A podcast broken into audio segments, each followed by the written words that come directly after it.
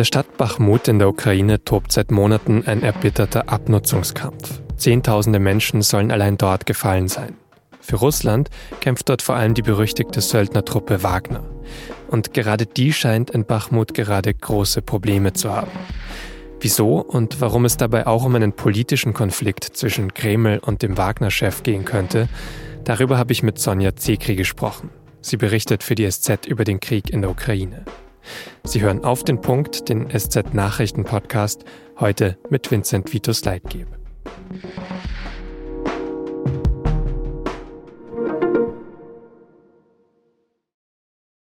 Der Tag könnte jetzt bald da sein, an dem die ukrainische Großoffensive losgeht. Der Tag also, an dem die Ukraine versuchen wird, russische Verteidigungsanlagen zu durchbrechen und von Russland besetztes Land zu befreien. Darauf bereiten sich, darüber haben wir auch hier schon im Podcast vor zwei Wochen berichtet, beide Seiten schon lange vor. Ukraines Präsident Zelensky hat sich gerade erst wieder in der BBC zum Thema geäußert. Eigentlich seien seine Truppen bereit. Sie würden aber noch auf mehr gepanzerte Fahrzeuge warten, für mehr Sicherheit. Ob es nur daran hängt oder auch andere taktische Überlegungen gibt, das ist natürlich offen. Genauso wie die Frage, wo die ukrainischen Angriffe stattfinden könnten. Ein großer Frontalangriff gilt als unwahrscheinlich. Eher könnte die Ukraine gezielt Schwachpunkte in der russischen Verteidigungslinie suchen. Und einer könnte zumindest in der Nähe von Bachmut sein, im Osten der Ukraine. Dort wird ohnehin schon seit Monaten erbittert gekämpft. Immer wieder sah es dabei so aus, als würde die Ukraine Bachmut komplett verlieren. Aber aktuell scheint sich die Lage etwas gedreht zu haben. Es gibt Berichte über ukrainische Raumgewinne und dass die russischen Truppen dort bald eingekesselt sein könnten. Und russische Truppen, das heißt in Bachmut vor allem Wagner-Söldner. Die sind, das ist öffentlich bekannt, schon länger unzufrieden und stehen unter Druck, auch wenn der Kreml das immer wieder dementiert. Der Wagner-Chef Prigozhin hat öffentlich mehr Munition und Material gefordert. Erst an diesem Freitag hat er Russlands Verteidigungsminister öffentlich nach Bachmut eingeladen, damit der sich mit seiner Zitat langjährigen Kampferfahrung ein Bild von der Lage machen kann. Vor allem dieser Einschub wird als Spott gedeutet, weil der Minister nie bei den Streitkräften gedient hat und dafür durchaus auch kritisiert wurde.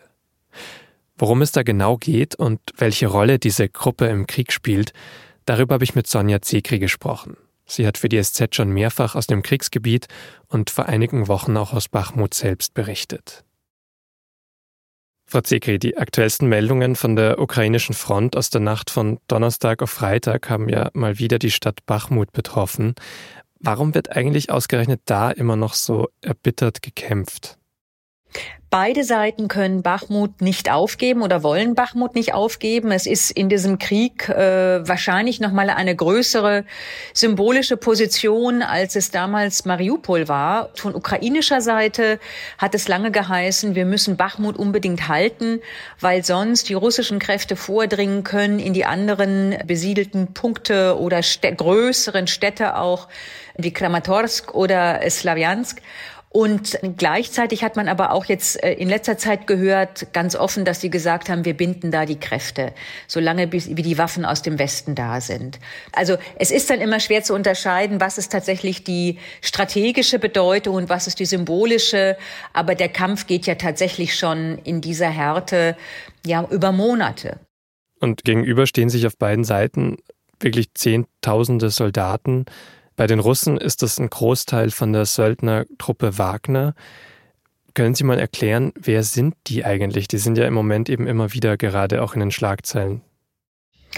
Ja, die Söldnertruppe Wagner ist eine Privatarmee, wird angeführt von Jewgeni Prigozhin, der ein ehemaliger Strafgefangener, ein Häftling, verurteilt, der unter dem Spitznamen Putins Koch lange Zeit bekannt war. Das sagt heute kaum noch jemand, weil die Bedeutung dieser Privatarmee, dieser Gruppe einfach so enorm angewachsen ist durch den Ukraine-Krieg. Vor dem Ukraine-Krieg waren die auch aktiv für Russland in Afrika, in äh, Mosambik, Mali weiß man bis heute noch, in Syrien und auch im russischen Krieg gegen die Ukraine im Donbass.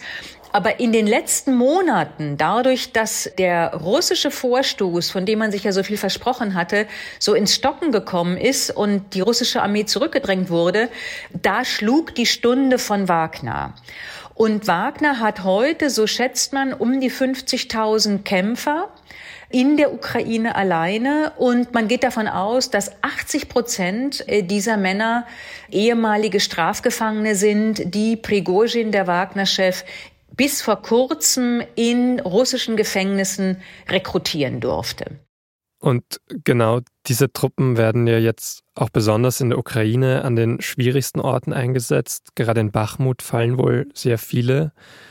Und unter anderem deshalb gibt es jetzt auch öffentliche Konflikte. Also Wagner-Chef Prigorschin kritisiert scharf den Kreml, auch Putin. Worum geht es denn da im Kern? Und kann es sein, dass der Kreml Prigorschin andersherum vielleicht zu mächtig findet?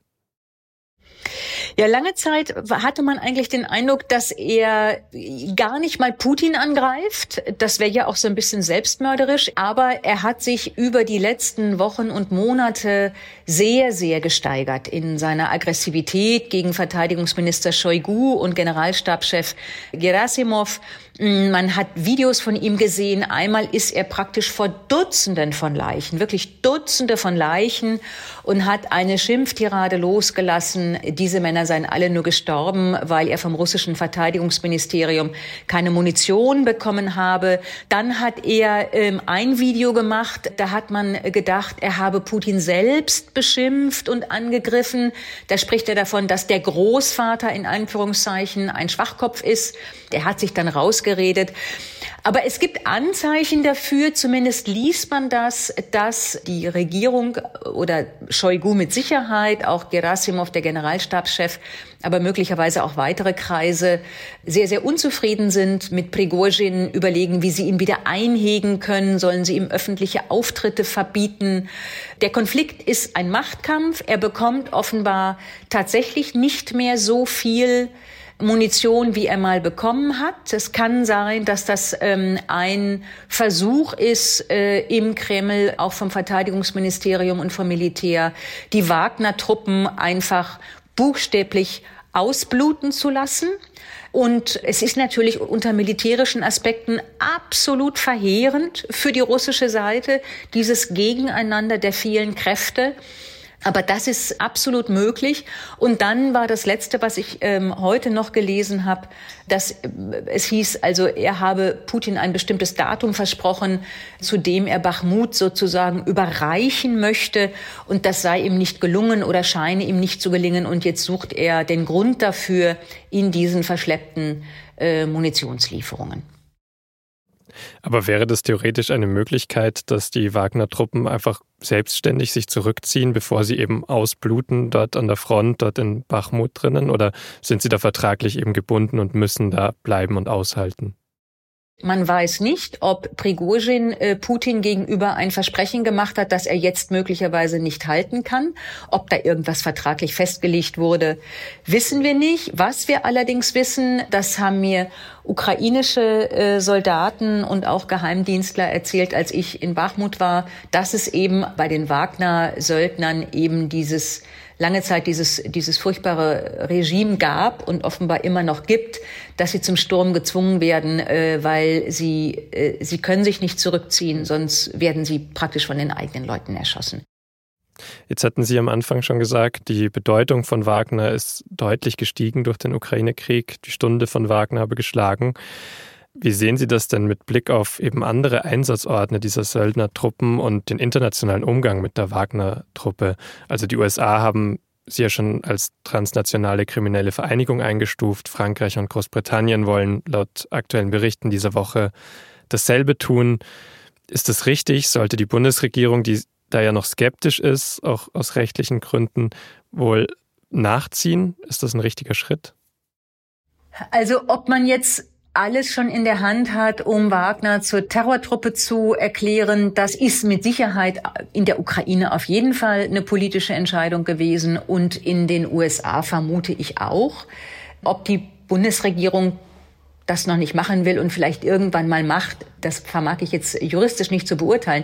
Was man aber mit Sicherheit sagen kann, ist, wenn dieser Konflikt mal vorbei ist, dann hat man Zehntausende ehemalige Häftlinge, Leute mit einer dezidierten Gewalterfahrung und Gewalttraining, die dann in der Ukraine gekämpft haben, die dort ausgebildet wurden und wo diese Leute irgendwann mal hingehen und wo die eingesetzt werden, sie werden mit Sicherheit keine demokratiestabilisierende oder sonst wie stabilisierende Rolle spielen. Und die Tatsache, dass Prigozhin seit einiger Zeit in den Gefängnissen keine Häftlinge mehr rekrutieren darf, sondern die russische Armee das jetzt tut, ändert an diesen Zahlen erstmal gar nichts. Mhm. Dann äh, sage ich mal vielen Dank bis hierhin für Ihre Erklärungen und Einschätzungen. Sehr gerne. Nach einer Explosion in einem Hochhaus in Ratingen sind die Ermittlungen angelaufen. Das Motiv des mutmaßlichen Täters ist aber weiterhin offen. Polizei und Feuerwehr waren am Donnerstag zu einer Wohnung gerufen worden. Ein Mitte 50-Jähriger soll dort die Türe aufgerissen haben und es kam sofort zu der Explosion. Dadurch und im Zuge des weiteren Einsatzes wurden mehr als 30 Menschen verletzt, einzelne schwer und sogar lebensgefährlich. In der Wohnung selbst wurde eine Frauenleiche gefunden. Vermutlich ist das die Mutter des Verdächtigen, die laut Polizei womöglich schon seit mehreren Wochen tot ist. Außerdem ist ein weiterer Mensch im Haus gestorben, offenbar weil Pflegekräfte nicht zu ihm durchkamen. An diesem Sonntag wählt Bremen die neue Bürgerschaft. Im aktuellen ZDF-Politikbarometer liegt dabei die SPD von Bürgermeister Boven Schulte leicht vor der CDU. 29 Prozent zu 26. Die Grünen stehen demnach auf 13 Prozent, die Linke auf 11 und die FDP auf 6 Prozent. Dazu kommt noch die rechtspopulistische Wählervereinigung Bürger in Wut bei 10 Prozent. Sie bekommt wohl Zulauf, weil die AfD nicht zur Wahl zugelassen wurde. Im Namen der AfD wurden zwei unterschiedliche Kandidatenlisten eingereicht. Alle Ergebnisse finden Sie am Sonntag natürlich in unserer weißen SZ-App.